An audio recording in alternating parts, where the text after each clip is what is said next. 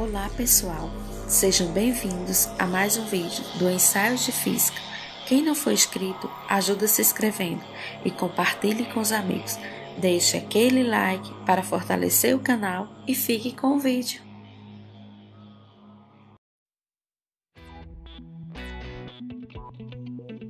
Olá pessoal, tudo bom com vocês? Espero que todos estejam de boa. Aqui quem está falando é Aleph e eu quero saber se algum de vocês já sofreu choque no chuveiro elétrico.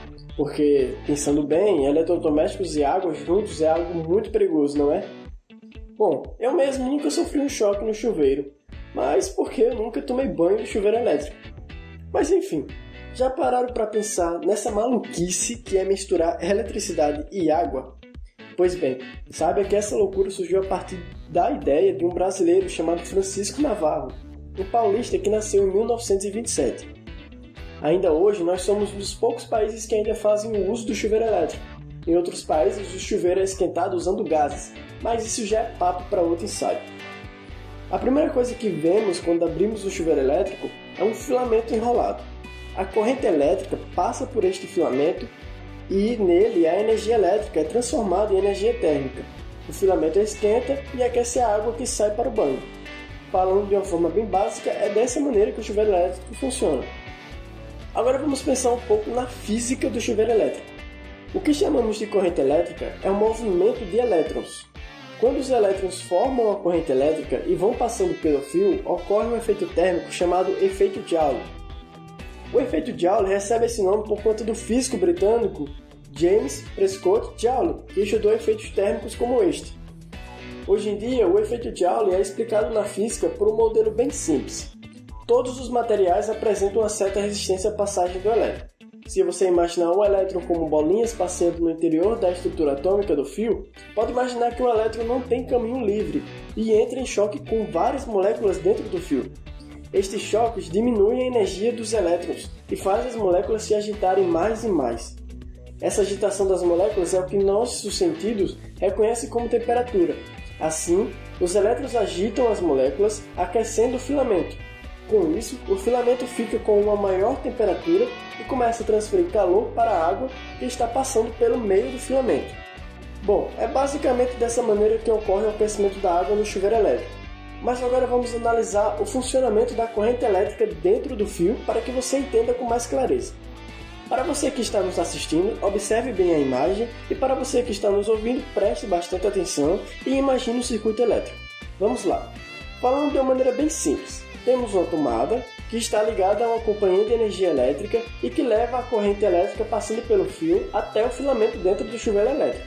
Essa corrente leva a energia elétrica até o chuveiro e quando encontra o filamento, a corrente sofre a transformação de energia elétrica em energia térmica por causa da resistência de dentro do filamento.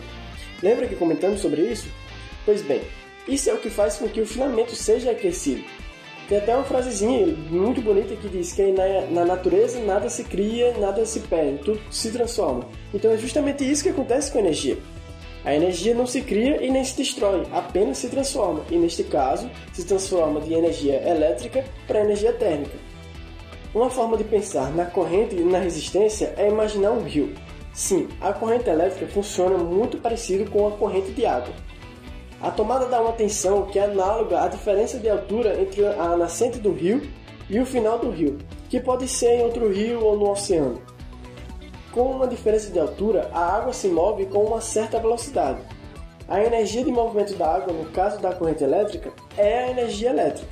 Para colocar uma estação no rio, você pode colocar uma roda com pás. Assim, a água passa e faz a roda girar, mas a roda tira a energia da velocidade da água que acaba diminuindo um pouco quando a roda está lá. Agora deu para entender usando essa analogia?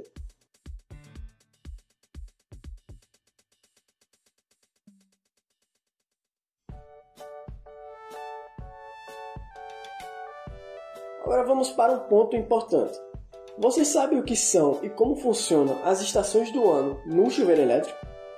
Bom, no chuveiro tem essas funções chamadas estações do ano, que são basicamente verão e inverno e também a função desligar. Essas funções regulam a intensidade do chuveiro, podendo fazer a água sair muito quente ou só levemente quente. Bom, dentro do chuveiro, o filamento tem um certo comprimento, mas a corrente elétrica não precisa passar por todo o filamento. O ponto onde é feito o contato com o filamento pode variar, e assim podemos escolher um local com resistência elétrica maior e outra com resistência elétrica menor, apenas escolhendo comprimentos diferentes do filamento. Aí você pode pensar: ah, então no inverno eu vou necessitar de um chuveiro mais potente, que me traga mais energia. Então eu preciso de uma resistência elétrica maior, porque maior resistência eu tenho uma maior temperatura, certo? Errado, uma bela pegadinha que pode ser uma questão belíssima de alguma prova. O que ocorre na verdade é justamente o contrário. Parece confuso, mas vou te explicar. Calma. Bom, para compreender melhor, vamos analisar a diferença de potencial, ou voltagem. Acho que vocês já ouviram falar neste termo. A voltagem é quem determina a quantidade de energia elétrica que irá passar da tomada até o chuveiro. Por exemplo, 220 volts representam 220 joules para cada coulomb de energia da corrente elétrica. Já a resistência elétrica é justamente a dificuldade da passagem da carga elétrica pelo filamento. Então, se eu tenho resistência alta, a carga irá passar com mais dificuldade. Com isso, aquele coulomb que trazia os 220 joules de energia vai passar com mais dificuldade e mais lentamente.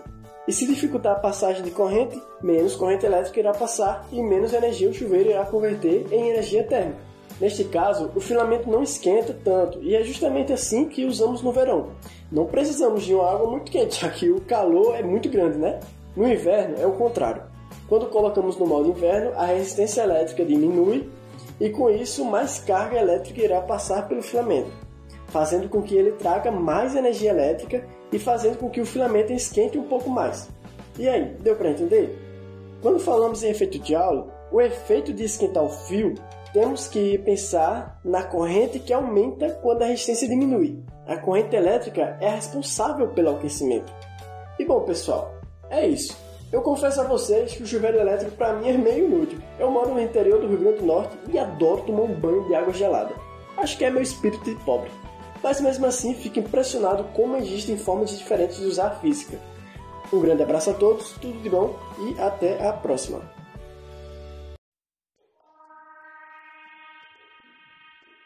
Chegamos agora a mais um final de vídeo. Não se esqueça de dar o like compartilhe e se inscreva no canal. Nos acompanhe também no nosso Instagram, Ensaios de Física.